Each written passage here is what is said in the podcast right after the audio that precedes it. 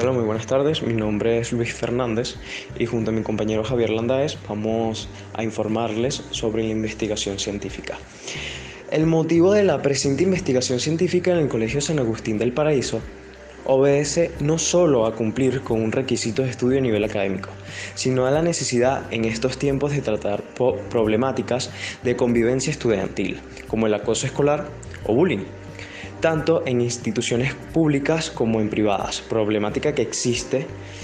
Eh, que existe y se escucha coloquialmente como trillado, pero muy poco atendido y tratado en países latinoamericanos en los cuales la burla, la discriminación, insultos, gritos, apodos son las primeras señales de alarma en, eh, cuanto al estudiante maltratado genera, eh, genera un bajo rendimiento académico.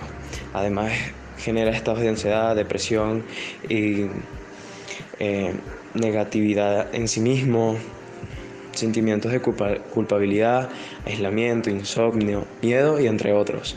Razones suficientes que impiden tener un buen desempeño académico como estudiante. Y detectando a tiempo por, eh, y no detectado a tiempo por no ser responsables. Padres, madres, representantes y docentes. Esta realidad termina en agresión física, lo cual amerita intervención legal que pueda ser evitada. Eh, premio de investigación de distintos autores que ya han trabajado el tema. Eh,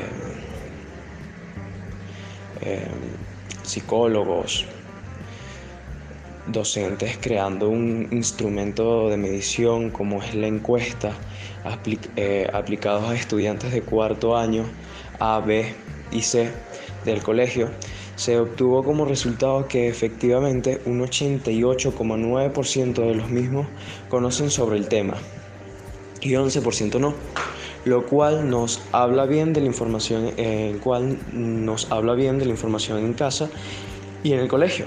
Cuanto a la información, es decir, de 50, eh, de 50, de 50 encuestiados, solo 4 afirman desconocer sobre el tema por lo cual se podría inferir de inmediato que no hay bullying en el colegio. Pero como dato curioso, ante el interrogante, ¿has agredido a, compañeros con burlas, gritos, comentarios sarcásticos, insultos y apodos? 17,7% ha respondido que sí y a veces el 46,8%. Es decir, si hay acoso escolar, Solamente un 35,5% afirmó que nunca, de, eh, que nunca, de igual forma ante la pregunta sobre si ha sufrido golpes, empujones, daños o lecciones por otros compañeros.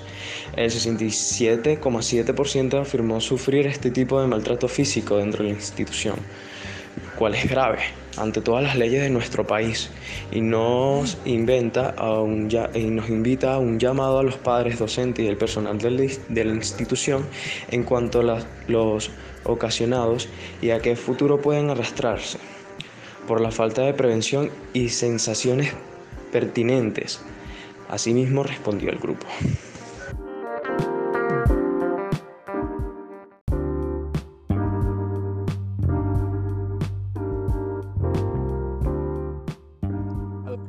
Sobre si han sido excluidos de grupos de trabajo dentro del aula, la suma de la vez es 37,1% de los estudiantes y un siempre que corresponde a un 22,6%.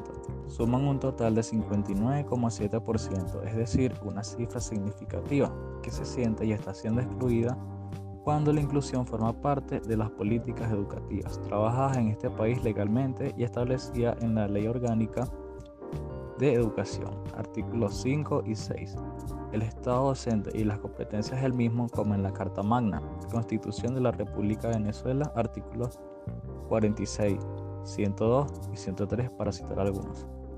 Igualmente, sorprende la encuesta cuando un 89% del estudiantado sabe sobre acoso escolar, pero respondieron un 48,4% que sí han sido víctimas del acoso pero no han contado a nadie por miedo.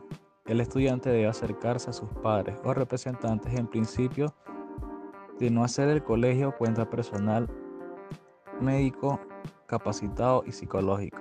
Acciones pudiendo ayudar y hasta resolver más de un problema, pues tienen las herramientas para mejorar su calidad de vida y rendimiento académico. En cuanto a la pregunta si gusta el ambiente de clases dentro del salón de clases, respondieron negativamente, por el cual es necesario comunicarse de igual forma con el coordinador para mejorar la debilidad que se presenta, mientras que el otro 54,8 se siente a gusto y es la idea de estar en esa segunda casa.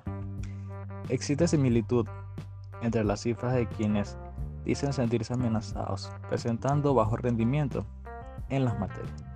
En cuanto a la pregunta sobre el jubilarse de clase con tal de no permanecer en el mismo, solo el 25,8% respondió afirmativamente, lo cual deben sincerarse, hablar con sus padres o ayuda dentro del plantel.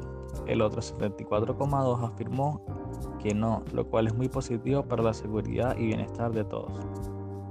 Otro acto significativo es que el 83,6% afirma importarle su rendimiento académico y el 16,4% señalaron que no. Igualmente buscar una ayuda para mejorar corregir la falla. Esto como siempre mediante la comunicación asertiva con el adulto que sabe, como padres, representantes, docentes, coordinadores y personal de salud. Para culminar nuestra intervención con una frase de Martin Luther King, hemos aprendido a volar como pájaros, a nadar como los peces, pero no hemos aprendido el arte de vivir como hermanos. Estamos a tiempo, gracias.